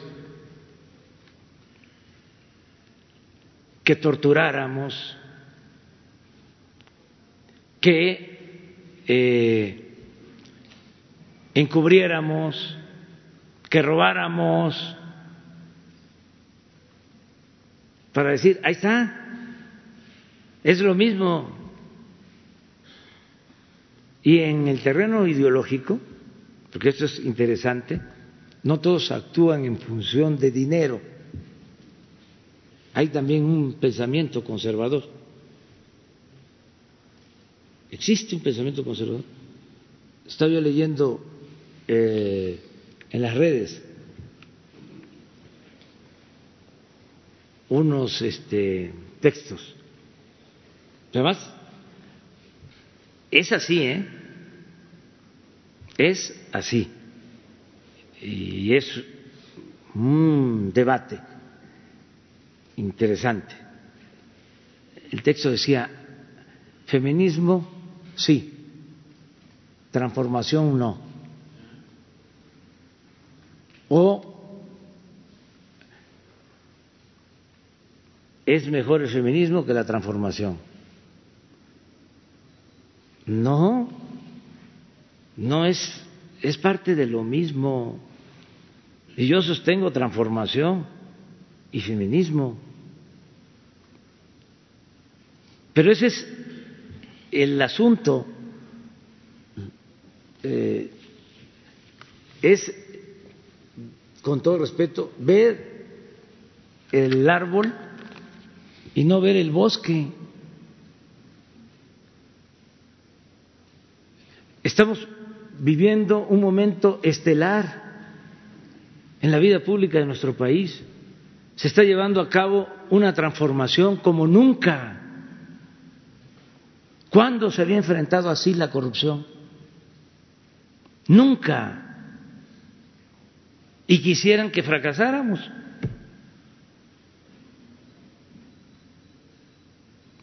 Pero no solo los que tienen intereses creados, sino los que tienen eh, un pensamiento distinto. Nosotros en México padecimos durante mucho tiempo no solo de corrupción, sino de que no se consideraba problema la corrupción ni en la academia, ni las universidades trataban el tema. En el discurso político no estaba el tema de la corrupción.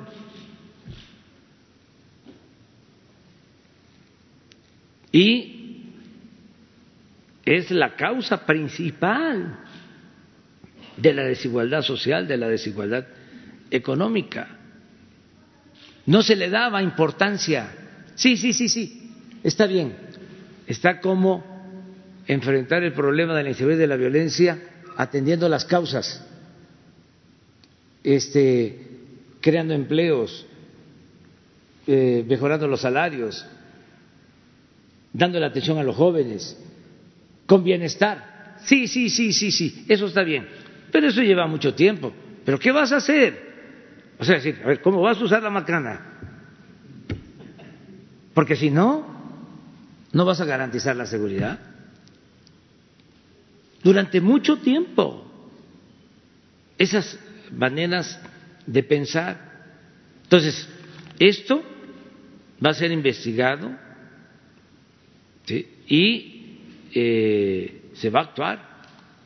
¿Cuándo no hay viene impunidad. la secretaria? Pasado mañana.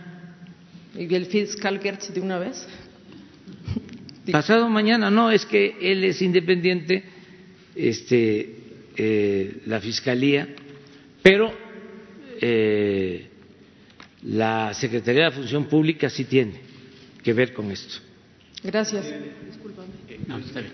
Buenos días. Eh, eh, el lunes pasado, o sea, hace ocho días, fue destituido eh, Víctor Ali, eh, subdelegado en el estado de Querétaro por malversación de fondos. Usted hizo una gira la semana pasada en ese estado, en algunos estados.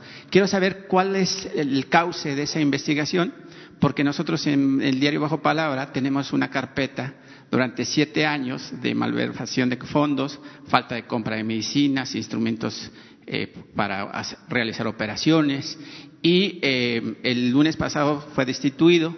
¿Cómo va a ser ese proceso con, ese con esa persona y con sus cómplices, por así decirlo, que dejaron de desabasto a- al, al ISTE en ese estado y si eh, ya tiene algún reporte sobre el tema. Ese es el primer tema. Y el segundo, le hago una pregunta sobre Margarita Zavala con la deuda que tiene por eh, falsificación de firmas cuando quiso ser candidata independiente a la presidencia de México. Pues ya te contesto las dos. Eh, en el primer caso, este, el ISTE tiene que eh, investigar. No tenía yo conocimiento de esta investigación en específico, pero ellos tienen que informarnos. A ver si con Jesús pedimos el informe y se te entrega el informe. El informe ya está, presidente. La carpeta ya está en la Fiscalía General de la República. Entonces quisiera saber, este hombre o fu- exfuncionario, pues ya dejó de ser funcionario hace ocho días, pero, por ejemplo, le pongo un tema. Compraba una bolsa de jamón de 25 kilos y en el mercado donde usted o cualquier persona la pudiera comprar oscilaba entre 880, 890 y la metía en gastos del ISTE en cuatro mil pesos.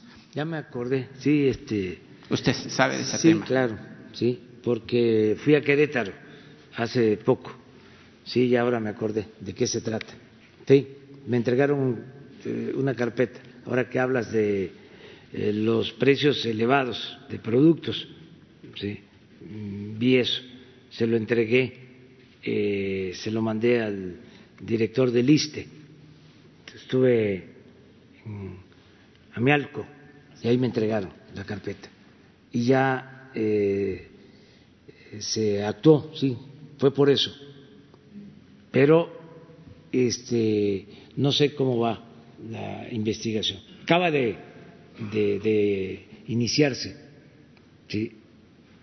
Regresé a, a Querétaro y ya me eh, dijeron de que se estaba actuando, pero no sé si fue que regresé a Querétaro o encontré a las personas que denunciaron en otra parte del país, no recuerdo. Pero en Querétaro. Sí, en Querétaro me entregaron la carpeta, a Mialco, me acuerdo bien, y, ahí vi la carpeta, eh, la hoja principal es una relación de productos, sí, de lo que cuestan en el mercado y a lo que cobraron por los productos y eso se entregó eh, al ISTE.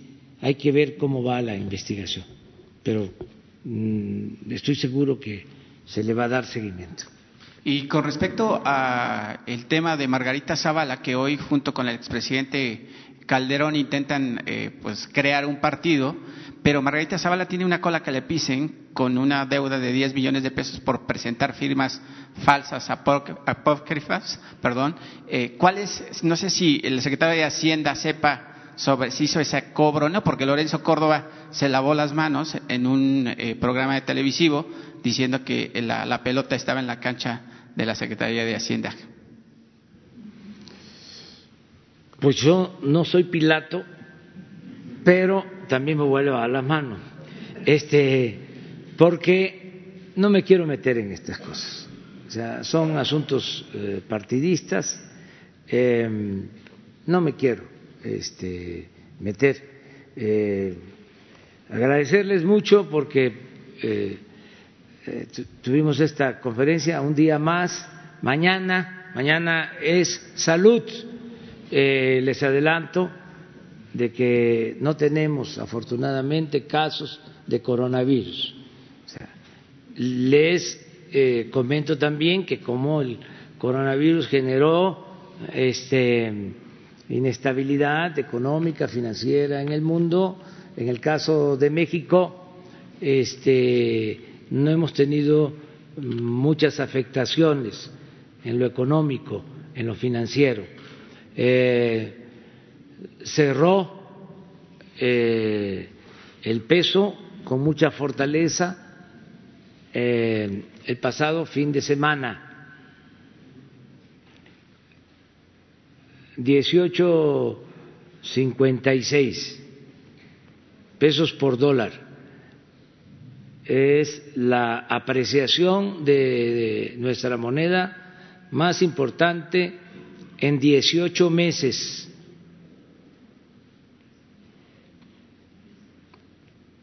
Ojalá y se siga así y ojalá y eh, siga habiendo una inflación baja,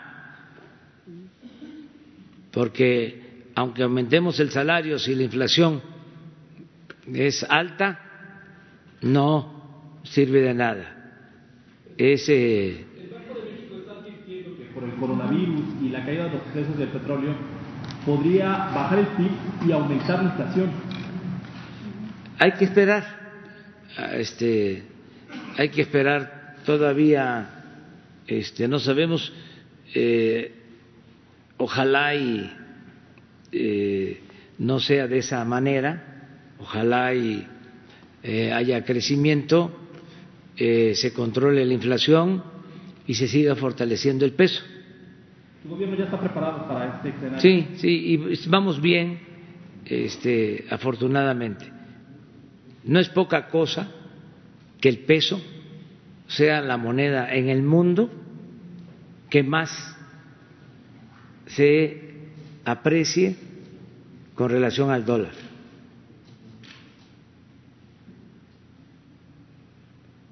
El peso.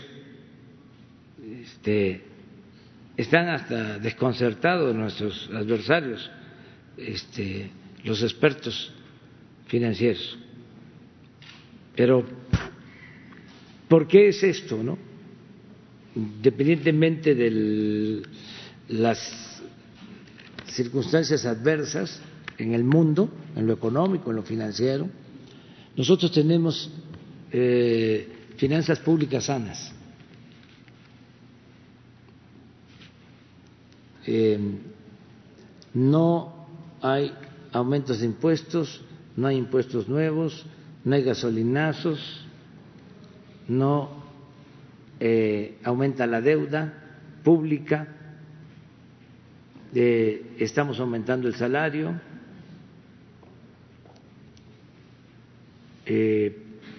no tenemos déficit, es decir, no estamos gastando más de lo que ingresa a la hacienda pública, está eh, llegando mucha inversión extranjera, está creciendo la captación de remesas, en fin, estamos bien.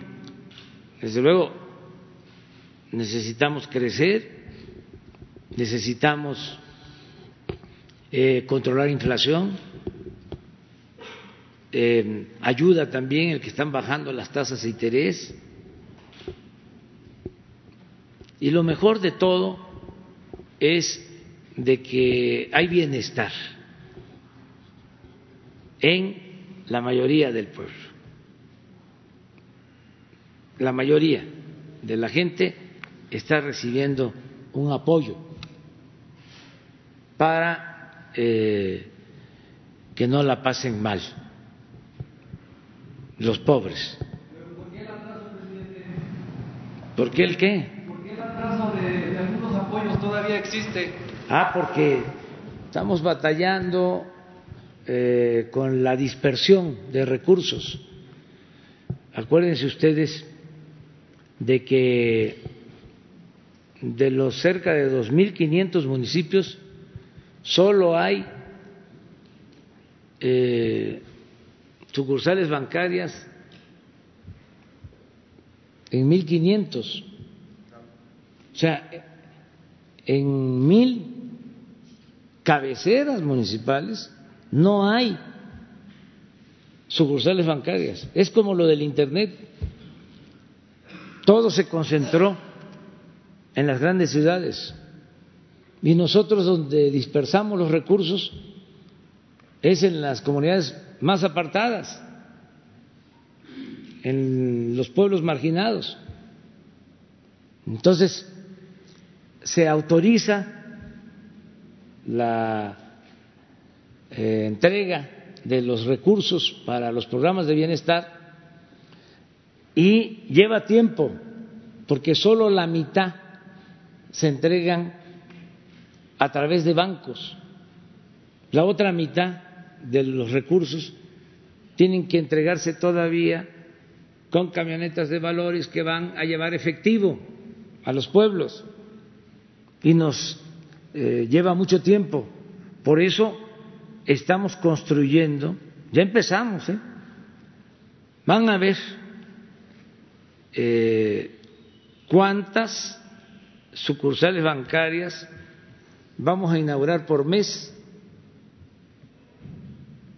ya que se vayan preparando este,